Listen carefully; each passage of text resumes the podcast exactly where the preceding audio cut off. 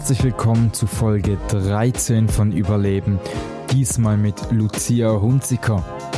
Lucia Hunziker habe ich schon vor einiger Zeit kennengelernt, damals noch als Lucian Hunziker. Lucia Hunziker ist Mitte 30 und hat sich in einem für mich sehr interessanten Alter dazu entschieden, nicht mehr Lucian Hunziker zu sein. Und seit dem 01.01.2019 ist sie Lucia Hunziker. Das hat sie in einem öffentlichen Video als Projekt angekündigt. Ich habe das damals live mitverfolgt. Vom 31.12. auf den 1.1. hat sie wirklich von Website, Instagram-Account, Facebook-Seite alles umgestellt im Namen. Und das Beachtliche ist, Lucia Hunziker ist Fotografin aus Basel, hat mit wahnsinnig namensnennenden Menschen zu tun, hat ein Projekt gemacht mit unter anderem Anna Rossinelli, Roger Federer, Tanja Granditz etc. etc hat äh, Kunden wie zum Beispiel das Theater Basel, die Basler Zeitung und alle mehr oder weniger alle haben das sehr schnell akzeptiert und angenommen, dass sie von einem Tag auf den anderen nicht mehr Lucian, sondern Lucia heißt. Ja, ich habe mit ihr über das Thema Definition in erster Linie geredet und ich wünsche euch viel Spaß dabei. Noch kurz, ihr könnt Überleben abonnieren und verfolgen auf YouTube, auf iTunes und Spotify.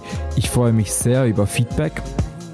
Und äh, ja, wünsche euch jetzt eine gute Folge. Ich äh, freue mich auch. Vielleicht möchtest du die Folge ja auch teilen, wenn sie dich sehr inspiriert. Das überlasse ich dir jetzt, würde ich sagen. Hör doch erst rein und urteile dann. Liebe Lucia, wie geht's dir? Ja, mir geht es gut. Es nimmt schon auf. Es nimmt schon auf. Okay. Dir geht's gut? Mir geht es gut. Du hast erzählt, du hast äh, wilde Shooting-Tage hinter dir. Ja, ich habe wilde Shooting-Tage hinter mir. Ich habe zehn Porträts gemacht in fünf Tagen. Aber nicht einfach einfache Porträts, sondern für mein Projekt Queer durch Basel habe ich zehn Menschen aus Basel porträtiert und sie sind im anderen Geschlecht gestylt. Und das hat viel Vorlaufzeit gebraucht, viel Planung und dann sehr intensive Shooting-Tage, weil wir draußen auf, auf der Straße fotografiert haben. Und jetzt ist es vorbei und jetzt ist der Druck weg und ich fühle mich ganz wohl, weil es so alles so entspannt ist gerade. Ist das ein großes Projekt? Also man kennt, wenn man jetzt von deinen Projekten redet, kennt man dich ja für das Projekt ähm, Basel in Portraits. Ist es in der gleichen Größenordnung wie dieses Projekt? Nein, es ist kleiner. Es gibt kein Buch, es gibt eine Ausstellung im Stadthaus Basel im September und es sind zehn Leute, die ich porträtiere, statt 59. Und ähm, boah, die Message ist genauso stark. Also es geht darum, dass ich äh, sagen kann, dass es ähm, nicht unbedingt nur Schwarz und Weiß gibt, was die Geschlechter anbetrifft, sondern eben es gibt noch vieles dazwischen. Und darum habe ich die Leute auch vor Hausfassaden in Basel fotografiert, ähm, die äh, farbig sind. Also zum Beispiel habe ich die Köchin Tanja Granditz in, grün, in einem grünen Look vor dem Münster fotografiert. Das ist so ein sandfarbener Stein, so rot, rötlich. Also wir haben mit Komplementärfarben gearbeitet und das soll eben symbolisieren, dass quasi, wenn man anders ist als quasi der Hintergrund, in, vor dem man lebt, ähm, dass das nicht unbedingt sich beißt, sondern dass es sich eigentlich schön ergänzen kann. Mhm. Magst du ein wenig näher kommen zum Mikrofon? Ja. Ich komme ein bisschen näher. So. So. Wie entstehen denn bei dir grundsätzlich Projekte? Entstehen bei dir Projekte, also wie auch Basel in Portraits, ähm, durch ein Problem oder ein Gedanke, der dich im Kopf beschäftigt? Oder was ist häufig die Kreativität, die dich anspornt, ein, anspornt, ein Projekt ins Leben zu rufen? Ähm, in diesem Fall war es eine Einladung vom Stadthaus Basel. Die haben mich, also von der Bürgergemeinde Basel, die haben mich angefragt, ob ich Lust hätte, ähm, das Stadthaus zu bespielen und da ich gerade nichts auf Lager hatte respektive man meinen Coming-out-Film nicht zeigen kann als Ausstellung, habe ich mir etwas überlegt und ähm, bin dann auf die Idee gekommen, mit den, mit den Queer durch Basel, Queer durch Basel. Wir sind jetzt irgendwie schon voll im Thema drin. Ähm, ich möchte vielleicht nochmal äh, ein bisschen am Anfang mhm. anfangen. Du redest jetzt schon von deinem Coming-out-Video.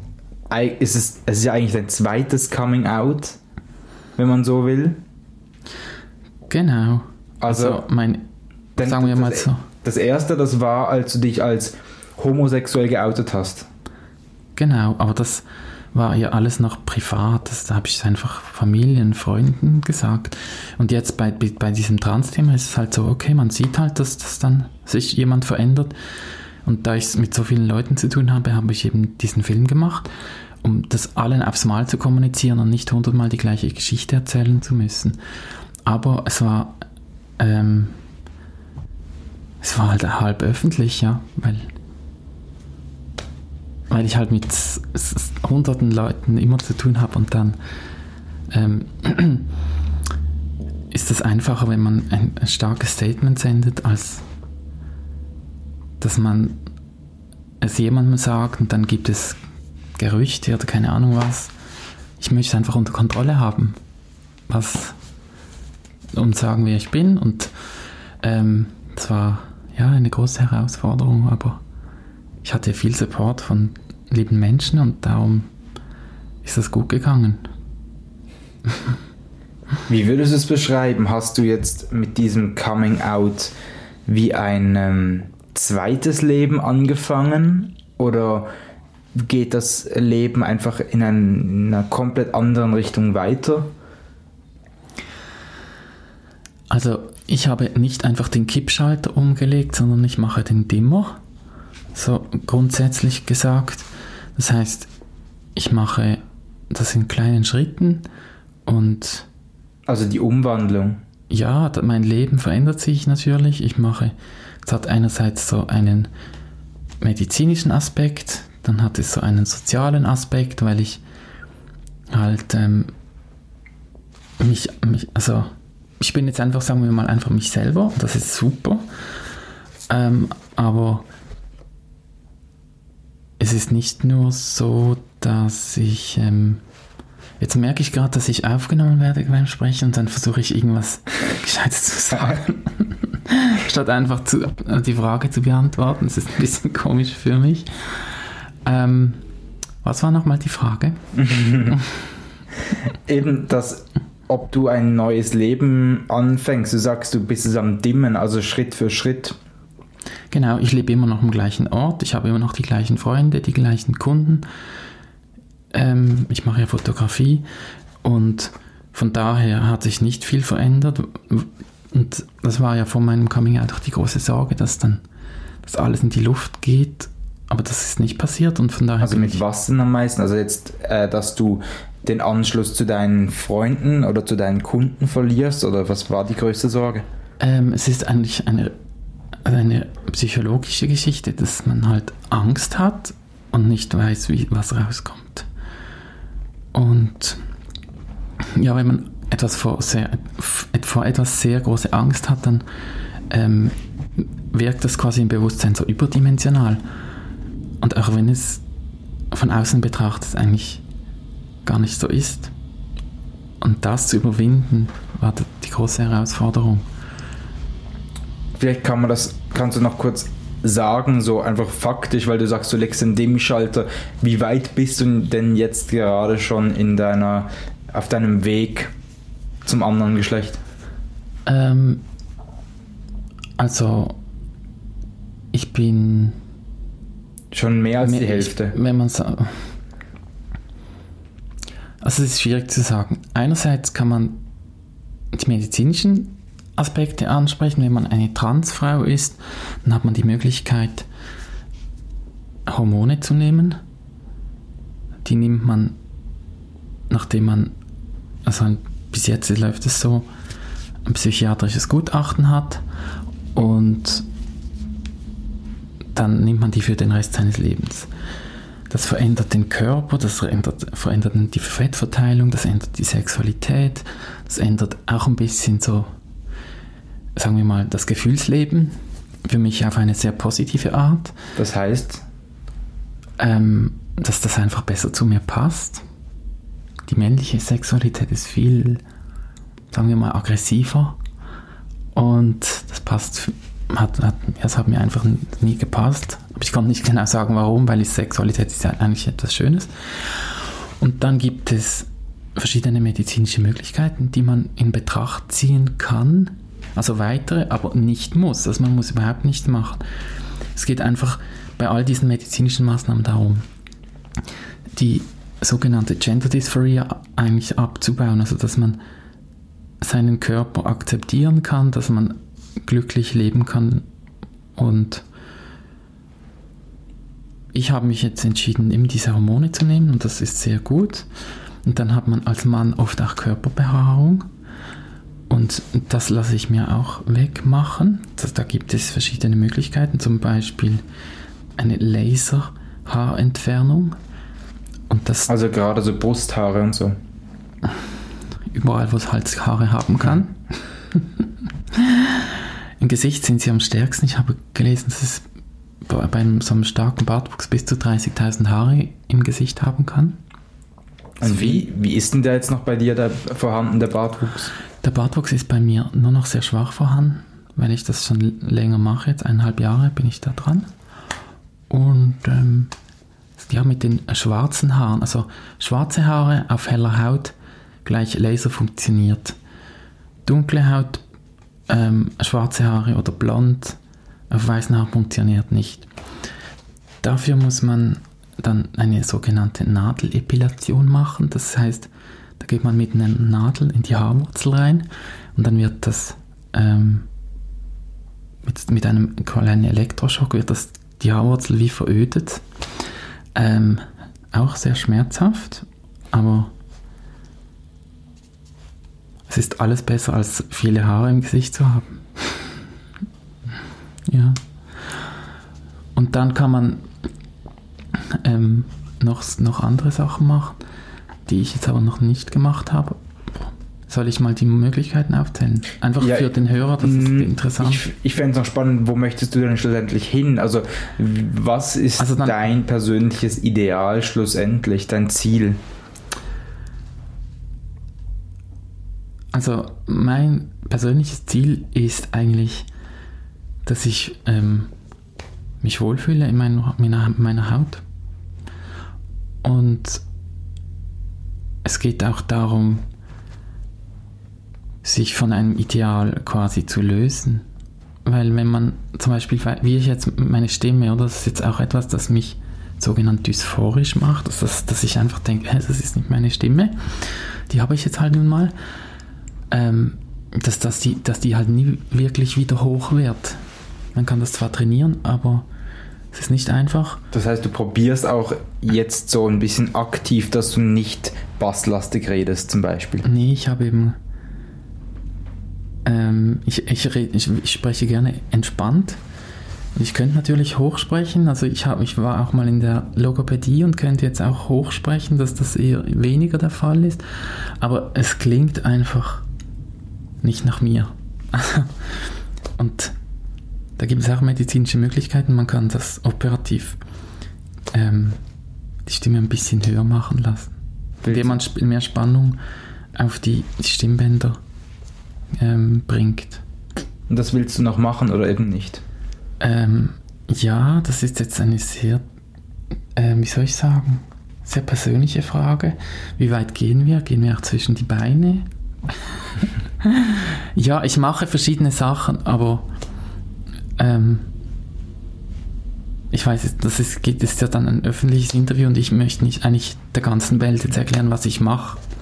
Aber ähm, das, mit den, das mit den Haaren ist offensichtlich, das mit den Hormonen ist offensichtlich, das mit der Stimme wird sich noch zeigen. Und dann gibt es auch noch die Möglichkeit, Operationen zu machen. Ähm, einerseits, wenn man im Gesicht das Gefühl hat, man erkennt sich nicht wieder, dann kann man das Gesicht feminisieren lassen, indem man ähm, verschiedene, also eine Operation macht und so quasi die gewisse Sachen wie zum Beispiel ähm, ein, ein eckiges Kinn oder eine, eine große Nase oder vor allem bei den Augen ähm, oberhalb von, diesem, von dieser Augenhöhle den Knochen so abschleifen lässt. Das klingt jetzt alles sehr brutal. Ähm, und dann hat man, dann hat man eigentlich gleich das, das gleiche Gesicht, einfach ein bisschen femininer. Also das kann man machen. Und ähm, wenn ich damit mit meinen Freunden drüber rede, dann denken sie, das, das klingt ja furchtbar.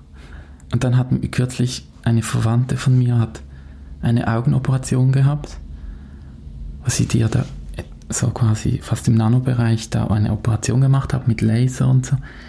Dann denke ich mir, tja, das, das ist viel heikler als eine ja. Gesichtsoperation. Ja. Genau. Ähm, Aber vor dem hast du jetzt nicht so Angst. Es ist halt so, oder es ist, ein, es ist nicht ein einfacher Weg, es ist auch ein Weg mit offenem Ausgang. Aber wenn man quasi, sagen wir mal, wie ich jetzt, ich habe das Gefühl, das kommt gut. Ich mache das Schritt für Schritt. Ähm, ich bin vor allem psychisch stabil und ich habe einen Job und ich habe Freunde und dann ist das alles so, man geht zusammen diesen Prozess mit meinem Umfeld und dann ähm, habe ich auch nicht das Gefühl, dass ich da jetzt mega allein gelassen bin oder ähm, auch blöde Entscheidungen treffe, weil ich das halt mich halt auch den harten Fragen von Freunden dann auch stelle, wenn sie, weil ich habe zum Beispiel ähm, Freunden gesagt, schau, wenn du findest, es geht zu weit, dann sagst du es mir, okay? Und ähm, da gibt es halt manchmal Diskussionen. Und hast, deine Grundfrage war ja, du, du, bist, du bist als Mann geboren, du willst als Frau leben. Ähm, wo stehst du? Ich bin jetzt im Prozess und ich, ich stehe zu meiner Vergangenheit und ich freue mich auf meine Zukunft, aber ich lebe jetzt eigentlich im Moment und ich mache den Prozess. Und ähm, wie weit ich gehe, das ist offen. Das wollte ich gerade fragen, ob du sowieso so eine Person bist, die sagt, im Hier und Jetzt leben war das denn schon immer so der Fall, dass du sagst, du lebst im Hier und Jetzt? Ähm, so einfach von der, von der psychischen Denkensweise her. Mm, also wenn man jetzt gerade zu, zu diesem Thema Trans kommt, dann ist es natürlich immer ein Verdrängen und ein, ein Ablenken. Und von daher habe ich nicht wirklich gelebt, diese Seite. Aber verdrängst du denn auch jetzt aktiv die alte Zeit von damals, bevor du noch nicht in diesem Prozess warst? Oder ähm, denkst du immer noch an Ereignisse oder an ähm, Meilensteine, die dir damals passiert sind? Heute habe ich gerade gedacht, ich habe einfach einen riesen Umweg gemacht. Warum? Weil ich mit, als ich zwischen 15 und 20, als die Pubertät voll am ähm, das Leben durchgeschüttelt hat, habe ich das eigentlich auch genau gleich gespürt. Und ich habe es auch thematisiert, weil es halt psychisch eine Belastung war. Und habe das auch mit meiner Familie, also mit meinen Eltern und einer Psychiaterin besprochen. Und dann ist es versandet, weil ich gedacht habe, das ist ja sowieso ein Unding, das ist unmöglich. Und auch ein sehr halt noch Tabu. Jo, und dann ging es nochmal 20 Jahre, bis ich jetzt diesen Schritt gewagt habe und gesagt, okay, ähm, ich bin halt so. Bereust du es? okay. Hm? Bereust du es? Was? Dass du das damals nicht in Angriff genommen hast? Ähm, ich bereue es nicht, weil was aus der damaligen Situation hätte ich, hätte ich, habe ich versucht, das Beste zu machen. Und ich hätte auch, ja, also im Rückblick etwas zu beurteilen, bringt eigentlich nicht. Aber wenn ich jetzt, wenn ich jetzt 18 wäre, dann hätte ich, würde ich mich anders entscheiden, das schon. Weil ich auch viele Vorbilder hätte. Ich meine, man muss nur auf YouTube gehen, es gibt so viele ähm, junge also so Teenager, die dann ihre Geschichte erzählen und, und das auf eine Selbstverständlichkeit und so finde ich, finde ich mega cool. und ich habe auch vor meinem Coming Out habe ich auch so, so ein paar YouTube-Channel einfach ähm, mir angeschaut und diese Transition und das hat mir mega viel Mut gemacht. Und dass es in der Gesellschaft möglich ist und akzeptiert wird. Oder was hat dir Mut gemacht? Ja, dass die einfach all diese Schritte machen und dass man einfach kein Freak ist, wenn man so ist. Also das ist vor allem das, was so, dass es einfach so, dass es einfach eine Möglichkeit ist zu leben und dass es, ähm, dass man kein Freak ist. Und das hat mir Mut gemacht und ähm, es stimmt. Ich, ich, ich habe jetzt nicht das Gefühl, dass ich ein Freak bin, nur weil ich sage, dass ich trans bin. Es ist, ja, es ist, war, war wie ein, so, so, ein, so eine internalisierte Vorstellung in der Gesellschaft, wie man sein muss. Es gibt Männlein, Weiblein. Okay, vielleicht noch Homosexualität, aber sonst, das ist alles, alles andere ist eigentlich nicht normal, das ist krank. Das mhm. ist traurig, aber so habe ich eigentlich gedacht.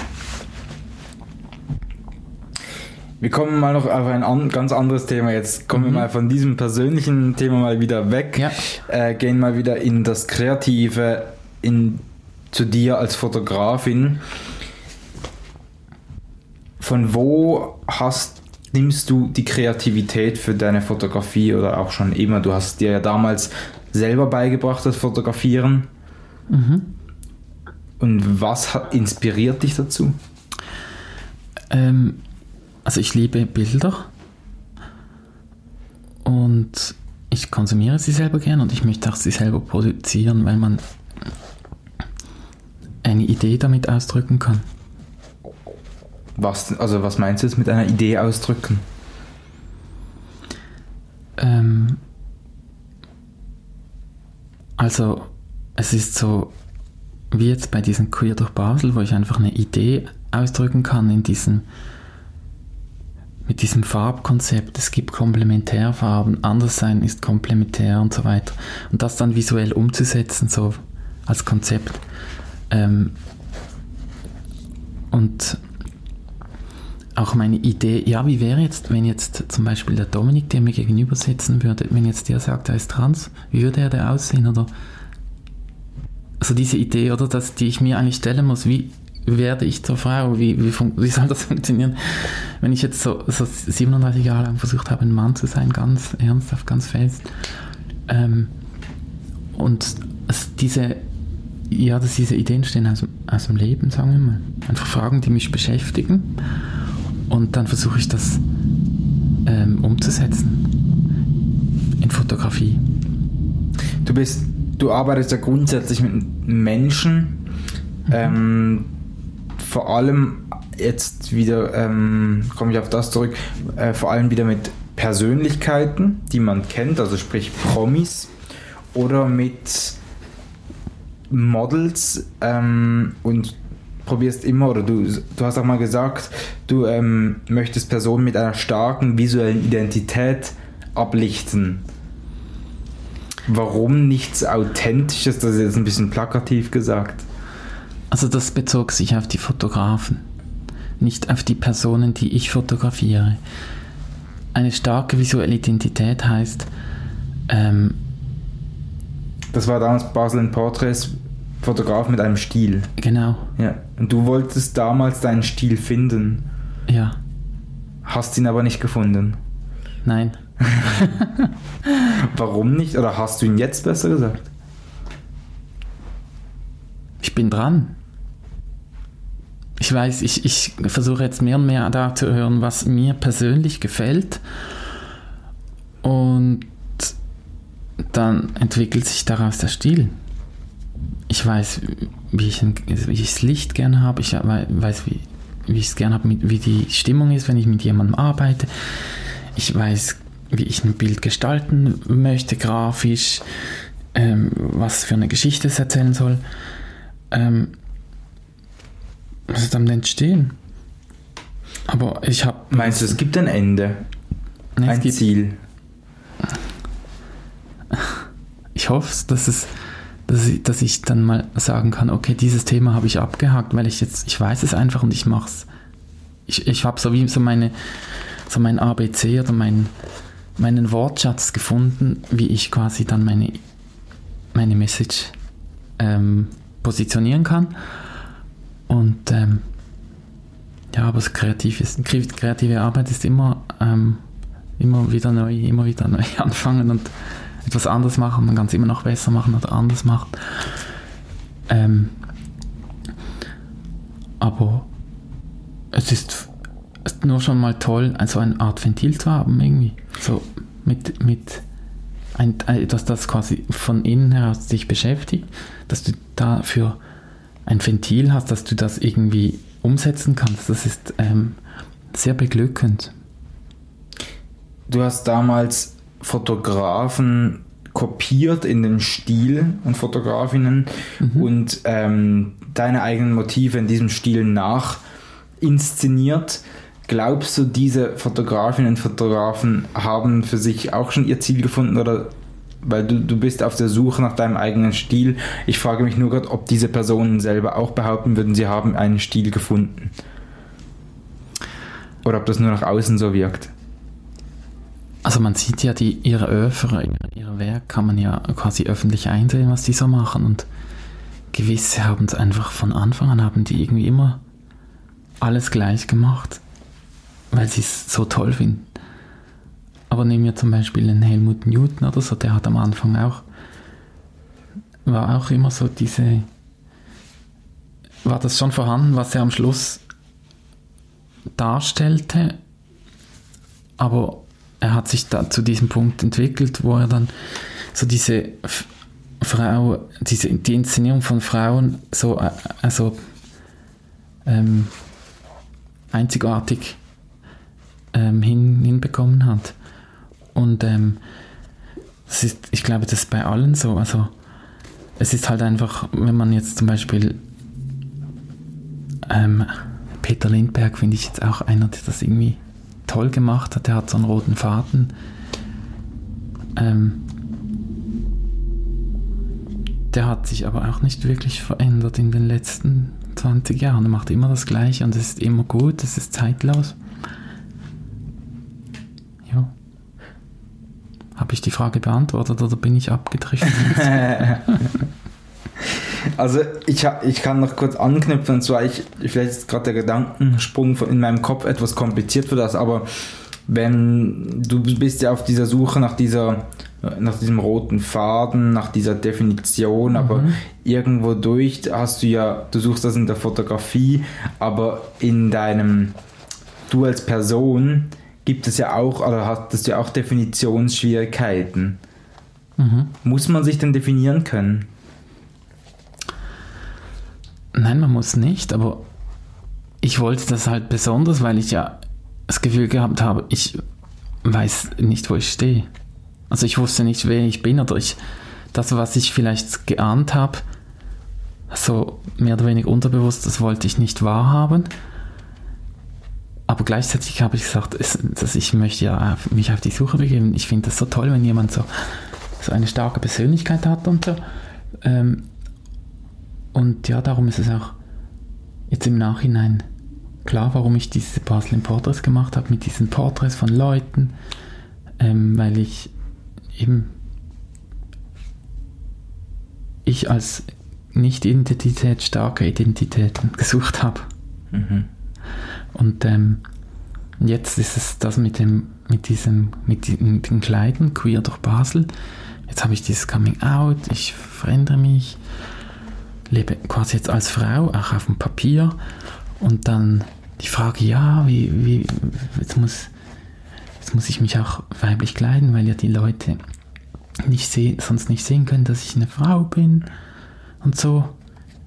Dann denke ich mir, ja, wie weit muss ich mich jetzt da nochmal verbiegen? Ich habe jetzt im Moment gar, gar keine Lust, mich zu verbiegen und lebe einfach, ziehe an, was ich gern habe. Das heißt, die, das sieht es nicht und ich schminke mich jetzt auch nicht. Den Kleiderschrank hast du auch genau den gleichen behalten. Ja, ich habe jetzt schon Einzelteile auch neu. Es ist nicht alles gleich. Aber neu aus der Männer- oder Frauenabteilung? Auf der Frauenabteilung. Aber das sind dann einfach, ich habe keine so schlichte Sachen. Ich habe keine Hosen immer noch. Ich habe gerne aber Blusen und die habe ich dann in der Damenabteilung. Und das, der Schnitt ist ein bisschen anders, aber ja. Das kann ich nachvollziehen. Also so, ich habe dann, ich habe, muss mich auch von, ich bin jetzt noch ein bisschen mich davon zu befreien, dass ich dann quasi als Trans muss man wie eine alte, alte Tante oder Fasnacht herumlaufen und da, ja, das finde ich jetzt nicht, oder? Und das erwartet auch niemand von mich, aber ähm, das ist einfach ein Thema und darum habe ich dieses Projekt gemacht. Und ich glaube, jetzt ist dann das auch durch. Jetzt habe ich diese Gender-Diskussion dann auch irgendwann mal satt und kann zum nächsten gehen. Wir, wir irgendwie fokussieren uns sehr stark jetzt auf dieses eine Thema. Ja. Ähm, du als Kind oder Teenager, was hattest du, man kann jetzt den Überbegriff Bucketlist mal nennen oder so, ähm, für Lebensziele? Ähm, meine Lebensziele. Hm. Ich würde sagen, es, ich hatte einfach ein Gefühl, ich hatte sehr viel Gefühl, aber ich konnte nie die Worte dafür finden. Aber ich meine, ganz abgesehen von dieser Identitätsfrage. Ja. So, so Jobs oder also Traumberufe. Hm, es war einfach Gefühle. Also es war so wie ein, so ein Riesenteich und da, da habe ich einfach, ähm, ja, ich habe so nach einem, nach einem Lebensgefühl gesucht. Und ich habe jetzt nicht gedacht, okay, jetzt werde ich Krankenschwester oder ich werde Feuerwehrmann und dann bin ich glücklich. So, also so einfach war es dann leider nicht. Du hast ja auch studiert zuerst. Ja, ich, hab, ich war zwölf Jahre an der Rudolf Steiner Schule in Pratteln und Muttenz und dann habe ich ähm, in Basel am Leonhard- und Kirschgarten-Gymnasium die Matur gemacht dann habe ich drei Jahre in Basel studiert, dann ein Jahr in Paris und dann in Basel wieder abgeschlossen. In Geschichte als Hauptfach und Betriebswirtschaft und Medienwissenschaft im Nebenfach. Ja, nach dem Litz habe ich gewusst, dass das ähm, nicht mein Ding ist und mich daran gemacht, mir das Fotografieren selber beizubringen. Das heißt, du hast dort aber auch immer noch zu Hause gearbeitet und hattest von dem her gesehen nicht einen Druck, dass du irgendwie mega viel für eine eigene Wohnung verdienen musstest oder so? Also ich habe einfach gearbeitet halt. Mein erster Job war in einem Callcenter. Da haben wir so Umfragen gemacht, wie hat Ihnen die und die Fernsehsendung gefallen, bla bla und so und dann irgendwann habe ich ein Inserat gesehen auf Unibassmarkt und da stand ähm, die Basler Zeitung suche Korrektoren. Und dann habe ich mich da beworben und war dann mehrere Jahre lang einfach ähm, Korrektor und habe die Zeit, abends ging ich da auf die, die Redaktion und habe die Zeitung gelesen mit einem Team zusammen. Wir waren immer etwa drei pro Schicht und haben da die Zeitung korrigiert. Und das ging halt neben dem Studium, war das noch praktisch im Arbeiten, so abends arbeiten zu können. Jo. Und das hat dich nie so 100% erfüllt.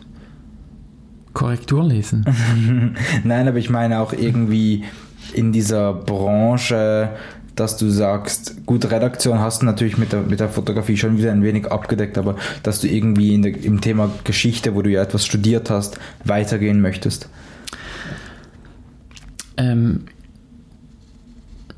sagen wir mal so, ich habe eigentlich das, ich habe durch, durch das Geschichtsstudium ein breites Allgemeinwissen, ähm, zumindest theoretisch so ein bisschen Ahnung von der Weltgeschichte und habe das auch in mein Basel in Portraits mitgenommen, weil ich ja auch in die Fotogeschichte gegangen bin und habe da meine Lieblingsfotografen rausgepickt und so.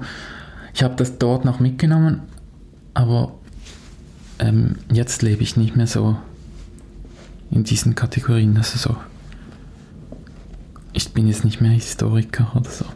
Und wie lange hat es denn gedauert, als du dann, also du hast wirklich nie eine richtige Festanstellung oder so gehabt? Stimmt das? Also außer so Studentenjobs? Nein, ich hatte nie eine Festanstellung. Ich habe mich dann, während ich noch korrigiert habe, habe ich natürlich begonnen zu fotografieren und dann, das war dann halt mehr so Richtung Selbstständigkeit. Also da habe ich einfach, war ich, ja, da schrieb ich Rechnungen. Wie, wie hast du das so schnell geschafft? Also, oder ich sage jetzt mal schnell, ich weiß jetzt gar nicht, was das für eine Zeitspanne war, aber das ist ja schon noch happig, wenn man irgendwie dann direkt in die Selbstständigkeit geht. Wie gesagt, ich habe ja noch korrigiert bis, also sagen wir mal, ich habe 2008 habe ich das LITS gemacht an der Universität Basel und 2014 habe ich das Basel im Porträtbuch rausgebracht und das sind sechs Jahre. Und während diesen sechs Jahren habe ich noch korrigiert, auch um mir dieses Buch zu finanzieren übrigens. Und erst dann das war also der Startschuss. Konnte ich dann das Korrigieren weglassen und habe dann nur noch fotografiert, ja. Ja, 2014 mit dem Projekt der Startschuss. Mhm. Das gab Publicity und es gab Netzwerk und das war das äh, auch Und ich habe natürlich, und drittens neben den beiden, ich habe auch sehr viel gewusst. Ich meine, ich habe ja diese ganzen Stile und die Techniken und so studiert und dann konnte ich auch was liefern, oder? Und ähm, seither läuft's. War das dann auch so geplant? Weil, also äh, rausgekommen ist das natürlich mega gut, wenn man sagen kann, man macht ein Riesenprojekt, was ähm, also Glanz und Gloria hat darüber berichtet und so und auch mit mega so Name-Droppings, mhm. ähm, was quasi ein Startschuss ist, was ja eigentlich von vielen Selbstständigen oder Projektmenschen der Höhepunkt in der Karriere wäre, anstatt der Startschuss. Ja, das habe ich mir auch gedacht. man kann ja ein Buch machen, wenn man ein Leben hinter sich hat und gedacht, jetzt machen wir mal eine schöne Sammlung und ich habe gedacht, ich fange mal umgekehrt an. Ich fange ich fang mit dem Buch an und ich sage, ich, ich kann alles, was die anderen können, auch. Ja. Also wenn man, oder man kann an die Uni gehen und dann hat man Dozenten und dann wird man von denen, färbt das ab, wie die es machen. Und ich wollte dann nicht nach der Uni wieder gerade an eine andere Schule. Dann habe ich mir selber diese Aufgabe gestellt und ähm, so gelernt zu fotografieren. Und natürlich ist das, ich habe, ich, also ich habe dann einfach sehr sparsam gelebt und ich habe fokussiert auf das und Geld verdient und das einfach in die Shootings investiert. Aber ich hatte jetzt nicht irgendwie ähm, also so Geld wie Heu und musste nichts arbeiten, damit ich mich da selber verwirklichen konnte, sondern ich habe mir das jeden Abend selber verdient. Aber hattest du auch Angst? Also das komplette Gegenteil von dem, was du gerade gesagt hast. Also finanzielle ja. Angst. Ja, natürlich, das ist ein Riesenstress. Also Selbstständigkeit ist ein Riesenstress. Immer noch. Es wird besser. Aber auch das ist wie ein Dimmer, der ein Prozess ist. Ja. Also,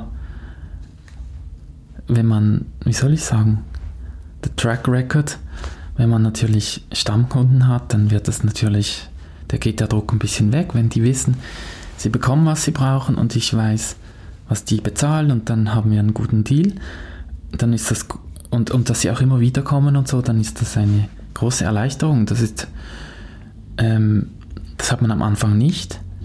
Und ähm, ja, von daher ist das Leben ein bisschen komfortabler geworden. Was würdest du jetzt sagen, eben, also jetzt nochmal in Betracht auf das eben mit Kunden und so mhm. ähm, sicherer werden in der Selbstständigkeit, einem, es tönt so banal, aber was ist so dein Tipp Nummer eins für jemand, der so ga, ganz unerfahren ist in diesem, in dieser Branche oder so? Muss man viel connecten oder?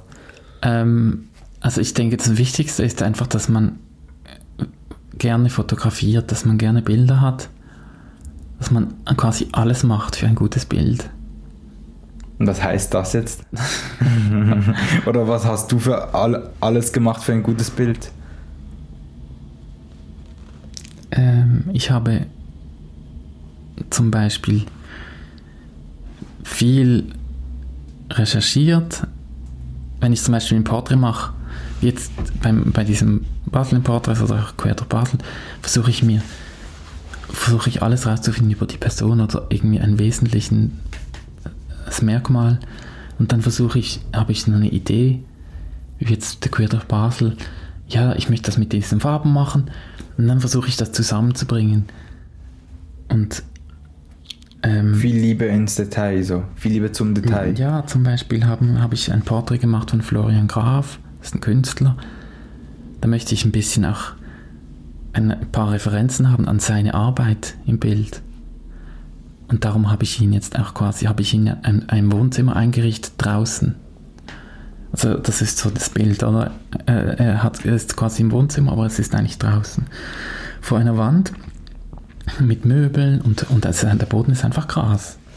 So, oder bei Tanja Grant jetzt als, als James Dean, da haben wir halt, da habe ich ja halt statt eine Zigarette hat sie ein Rosmarinstängelein in, im Mund. Das irgendwie, das braucht halt, ähm, man muss sich da wie so fest in, in dieses, in, also das Ziel ist halt, alle, alle Ideen auf einen Nenner zu bringen und das macht mir mega Spaß. Es ist, es ist wie Sport, man muss halt das, das trainieren und ähm, einen langen Atem haben, aber wenn man dann das Resultat sieht und dann ist es eine Riesenfreude und dann lohnt, dann hat es sich wieder gelohnt. Und denkt man, ja, jetzt kann man gerade nochmal was machen und so. Aber ein Tipp, schwierig. Man kann es auch ganz anders machen. Weil ich weiß nicht, viele würden ja jetzt sagen, ja, einfach machen und einfach mal losmachen, aber was du ja jetzt eigentlich äh, Bei mir erzählst, ist, ist viel Planung. Ja, eben wollte ich gerade sagen, und so mit diesem viel Liebe zum Detail und diesen ganz, ganz feinen Details, wo du mhm. dir sehr viel Gedanken machst, ist ja überhaupt nicht einfach dieses Motto einfach machen. Jo, also ich habe halt einfach, ich möchte dann, wenn, wenn, schon, wenn wir schon Bilder machen und eine Ausstellung machen, wo dann die Leute, wenn es gut kommt, ein paar Minuten sich die Sachen anschauen, dann muss es halt schon was Spezielles sein, finde ich. Dann soll es, soll es Spaß machen für den Betrachter, es soll, ihn, es soll ihn stutzig machen, es soll ihn etwas auslösen. Und man kann natürlich, äh, also wie andere Fotografen, das Terry Richardson oder so, das ist ein, oder, oder Jürgen Teller, das ist schon auch ein bisschen Schock, aber es ist so Schock, weil es halt irgendwie besonders hässlich ist oder besonders obszön oder keine Ahnung. Und bei mir, das ist halt nicht so meine Art. Ähm,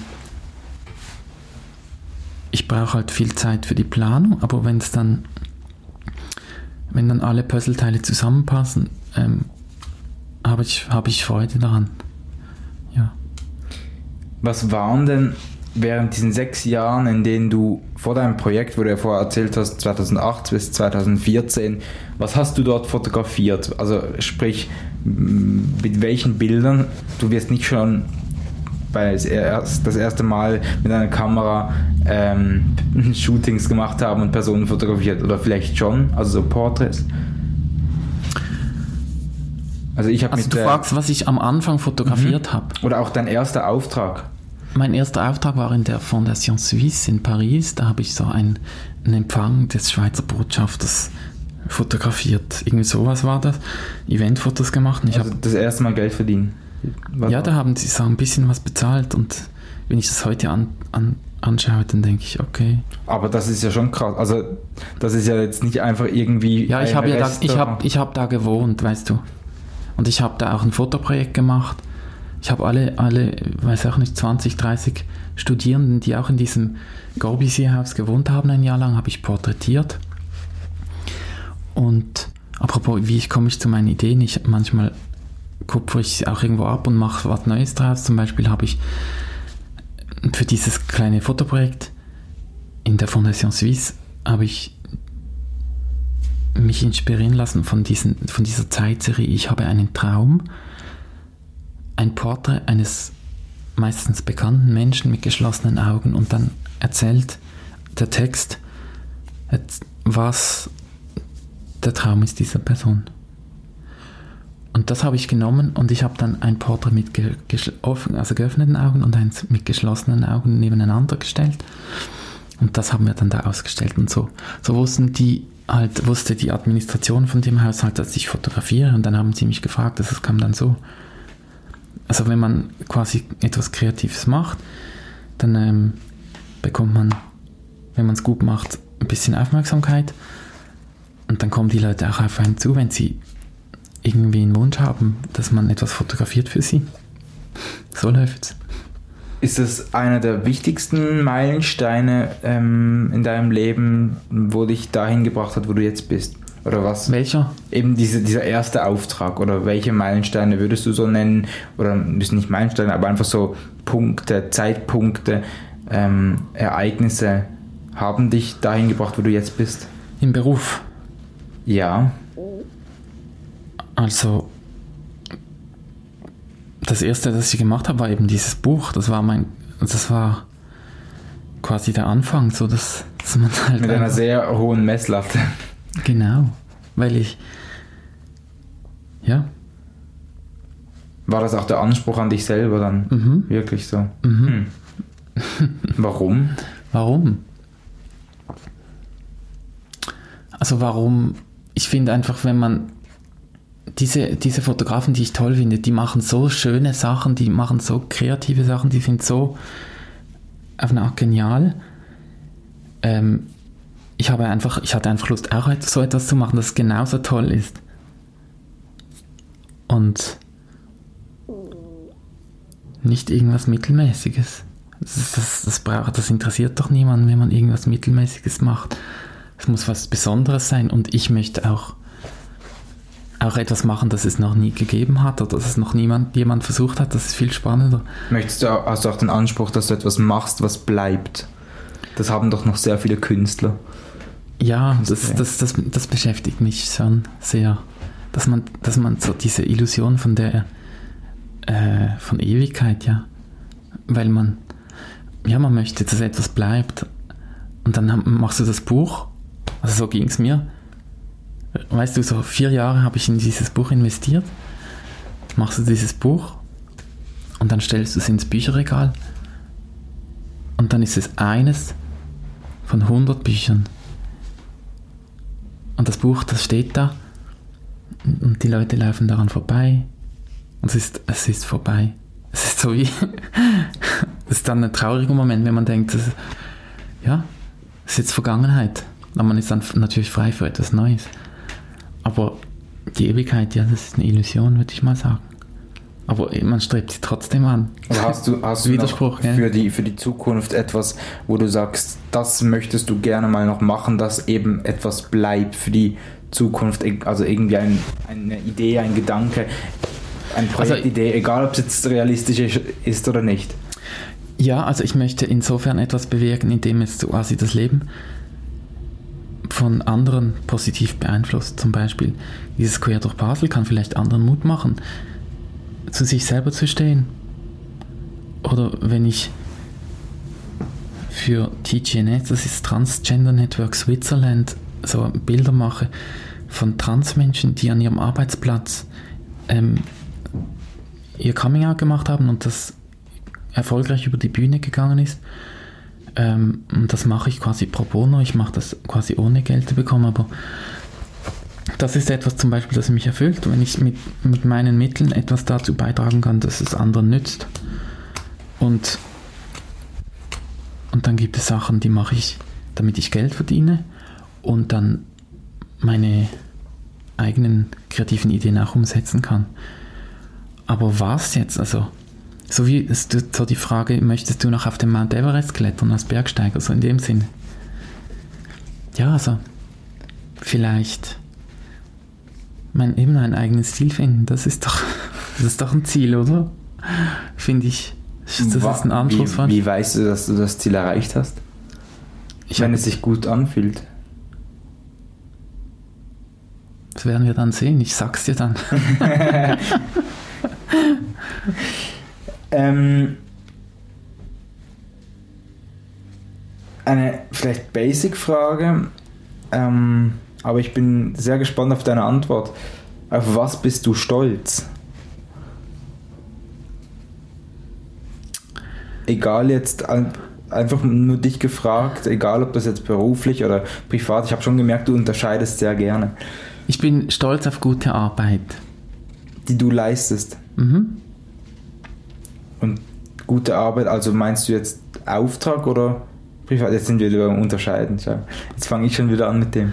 Ähm, also ja, ich habe es jetzt, jetzt auf, die, auf die fotografische Arbeit bezogen und privat. Wenn, wenn meine langen Freundschaften, darauf bin ich stolz. Die sind seit Kindheit oder was sind deine langen ja, nicht, Freundschaften? Nee, nicht so. Seit 20 Jahren. So. Mhm. Hast du auch aus deinem Leben so ein eine Weisheit gezogen, die du jetzt jemandem ähm, sagen kannst aus deinen Erfahrungen? Also ich habe jetzt Praktikantinnen im Moment und die sind so, ich habe das Gefühl, die schauen so zu mir hoch und denken, oh, mega Lebenserfahrung und so. Ich, ich erzähle dann einfach, was ich für Erfahrungen gemacht habe und wie ich mich entschieden habe, aber ob das jetzt für ihr Leben quasi die besten, auch gut ist, keine Ahnung. Ähm, ich denke, es ist gut, wenn man einfach versucht, sich selber zu sein. Das ist, was ich, so ehrlich zu sich selber sein, das ist, glaube ich, etwas, das, das ich jedem raten würde. Weil, wenn man vor sich wegspringt, wegrennt, ähm, die eigene Identität holt einen immer ein. Du bist 37 Jahre alt. Ich bin 81, also jetzt bin ich 38 geworden im Juni. 38 Jahre alt. Genau. Wie alt fühlst du dich? Ich fühle mich jünger als je zuvor. Weil wenn man so, wenn man so, also mein Leben war halt immer so, ja, ähm, was macht das Leben für Sinn? Das ist alles schwer, es ist alles viel Leid. Und dann ist es jetzt wie Sonnenschein pur. Und ich fühle mich, fühl mich jung, ja. Wann hattest du das, das Gefühl das erste Mal, du hast ja an Silvester quasi dein Coming Out, das war ja richtig geplant, war es effektiv zu diesem Zeitpunkt, als das Ganze online ging, dann von 2018 zu 2019 oder wann hattest du diesen freien Moment, das, diesen Sonnenschein-Moment das erste Mal? Ähm, den hatte ich eigentlich zuerst bei meiner Familie weil die sind, stehen hinter mir. Und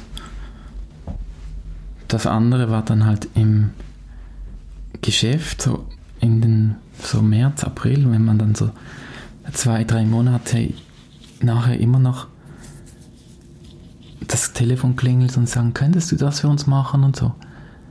Das ist dann so eine, ja, das ist eine Riesenbestärkung, das tut mir gut und ähm, ich habe mir gedacht, du fotografierst ja für die Coop-Zeitung, für Basel-Zeitung und so. Ich habe mir das gedacht, als ich das erste Mal dann so unter einem Bild Lucia Hunziker gelesen ja, habe. ich habe mich mega gefreut, als gerade Anfang Januar hatte ich noch so ein paar Geschichten vom letzten Jahr in petto. Dann hat die Redaktion gerade in den nächsten Ausgaben, weiß auch nicht, Schweizer Illustriert oder, oder Bilanz oder Sonne Zeitung, Magazin, die haben dann gerade das respektiert und haben gerade den neuen Namen reingeschrieben. Das, das, hat mich mega gefreut. Das war mega toll, weil ich selber wie so noch nicht so richtig realisiert habe oder geglaubt habe, dass das jetzt, dass das, dass das überhaupt möglich ist. Und jetzt hat sich das so eingewöhnt. Und jetzt ist es wie normal. Bist du dafür jetzt umgekehrt beleidigt, wenn du noch irgendwo Lucian liest? Das nehme ich locker. Also es, es, es, es können nicht alle wissen und wenn es jemand absichtlich macht, um mich zu beleidigen, was jetzt noch nie vorgekommen ist, und mich zu, mich zu, zu nerven, dann, dann bin ich natürlich, finde ich es nicht cool, aber sonst bin ich da eher locker. Auch was jetzt zum Beispiel die Ansprache, wenn ich auf ein Amt anrufe oder irgendwie jemand, der mich nicht kennt, dann bin ich halt, ja, Herr Hunziger. Ich, ich habe noch niemanden korrigiert, deswegen Weil wie sollen sie wissen? Und warum soll ich jetzt mit meinem persönlichen Ding da wieder rauskommen? Vielleicht ist es dann anders in ein, zwei Jahren, wenn ich dann, wenn es mich dann langsam nervt, wenn man dann immer noch mit diesem quasi alten Zopf kommt, oder? Aber im Moment bin ich so, bin ich froh, dass die Leute, mit denen ich zu tun habe, die das wissen, die meine Geschichte kennen, wenn die das respektieren, da tun sie wirklich ausnahmslos. Sie bemühen sich ausnahmslos und das ist das, das ist das Wichtigste, finde ich. Jetzt habe ich wieder einen Fragenkatalog, den ich nicht gut durchgehe. ähm, wenn du pensioniert wirst, mhm. wie stellst du dir dann dein optimales Leben vor? Wo? Mit wem? Gute Frage. Ähm, das habe ich mir noch nicht so konkret überlegt. Aber ich habe immerhin mich schon entschieden, mal so ein bisschen diese Finanzen zu planen. Ähm, dass das einfach so nebenher läuft, ohne dass ich merke, dass da immer was auf die also Seite geht. Dritte Säule mäßig. Dritte Säule. Ja. Genau. Ähm, Aber also ist, ich stelle mir vor, dass ich, ich möchte einfach unab finanziell unabhängig sein. Ich möchte gesund sein und ich möchte nicht einsam sein, sondern Freunde haben oder vielleicht einen Partner, ähm, meine Familie. In Basel. kreative Projekte. Und ja, ich fände es mal toll, auch woanders zu leben als in Basel. Ich bin jetzt immer hier gewesen, außer ein Jahr in Paris. Was würde dich noch reizen? Ähm, ich finde Paris toll, ich finde New York toll.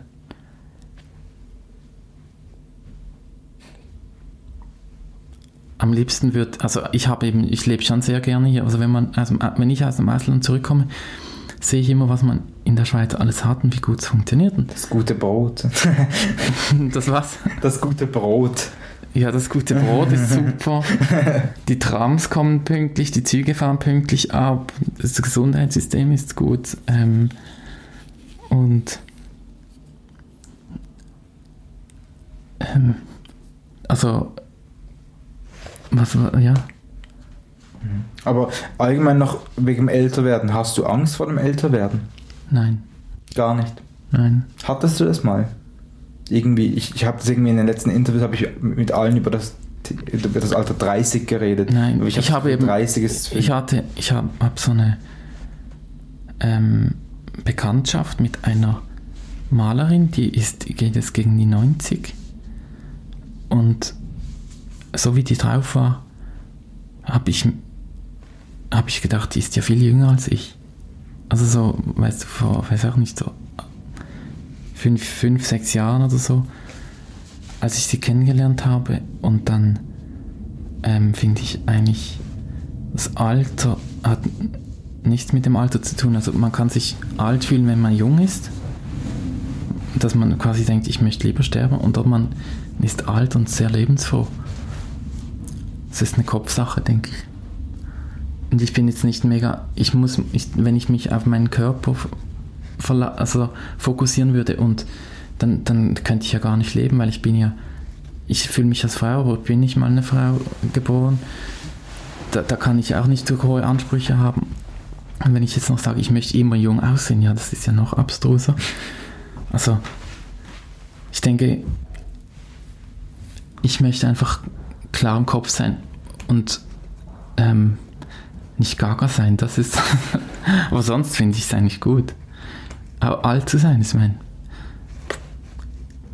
auch jetzt, ich meine, meine Praktikantin, die ist irgendwie 15 Jahre jünger. Ich meine, ich arbeite gerne mit, mit jungen Leuten zusammen und wir haben beide was voneinander und dann ähm, hm, spielt das Alter keine Rolle. Also es ist für mich nicht so eine wichtige Kategorie. Also auch so, wenn du 40 wirst und plötzlich eine 4 vorne dran hast oder so,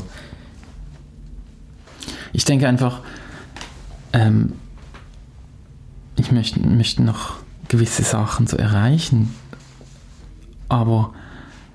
Was denn? Ähm,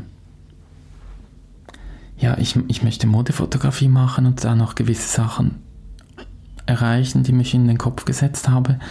Aber wenn man natürlich zu lange wartet, dann passiert es nie. Da muss man sich, die, muss man es mal auf die, mit den Möglichkeiten, die man hat, das anpacken und das mache ich auch. Aber ähm, ja, ich, ich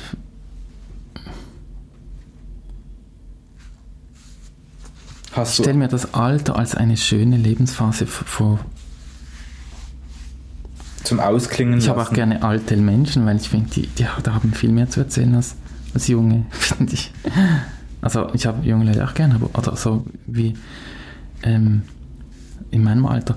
Was ich noch interessant finde, wenn man mit alten, also älteren Menschen zu tun hat, die haben eben viel, viel mehr Zeit, die haben ein bisschen Mi- äh, Mindspace da, während meine Freunde in meinem Alter, die sind immer so selber so in ihrem Leben quasi ein bisschen gefangen, Stress und alles Mögliche. Dann ist es irgendwie noch toll, mit Leuten zu sprechen, die das wie alles schon hinter sich haben. Bist Und- du auch gestresst? Ich? Ja. Ich würde schon sagen, ja. Vielleicht hört man es nicht. Aber ja. Ich bin, ich bin nicht einfach, ich sitze nie wie ein Buddha da und Peace and Calmness. ja. Nee. Hast du Angst vor dem Tod? Ähm, gute Frage. Also ich frage mich manchmal, was der Sinn sein soll, wenn alles dann wieder verschwindet.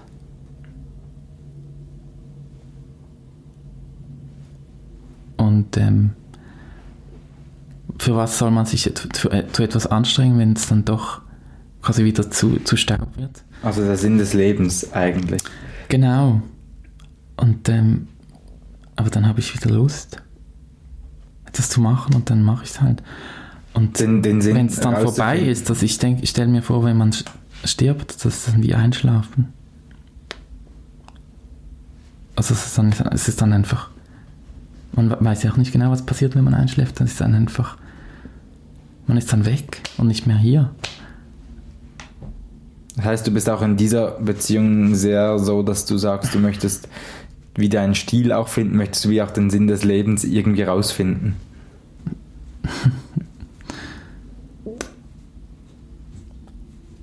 Ich bin ein großer Fan von Karl Lagerfeld und der hat, er hat gute Sprüche und ich finde ihn, ich kenne ihn ja nur von weit, aber ich finde ihn super. Und er hat gesagt, ja, der Sinn des Lebens ist das Leben selbst. Ich finde das eine gute Antwort. Möchtest du noch etwas sagen oder wollen wir dieses Zitat im Raum stehen lassen? Ja, mit Karl Lagerfeld zu enden ist immer gut. Das war Folge 13 mit Lucia Hunziker. Ich verlinke den Account von Lucia Hunziker wie auch Website etc.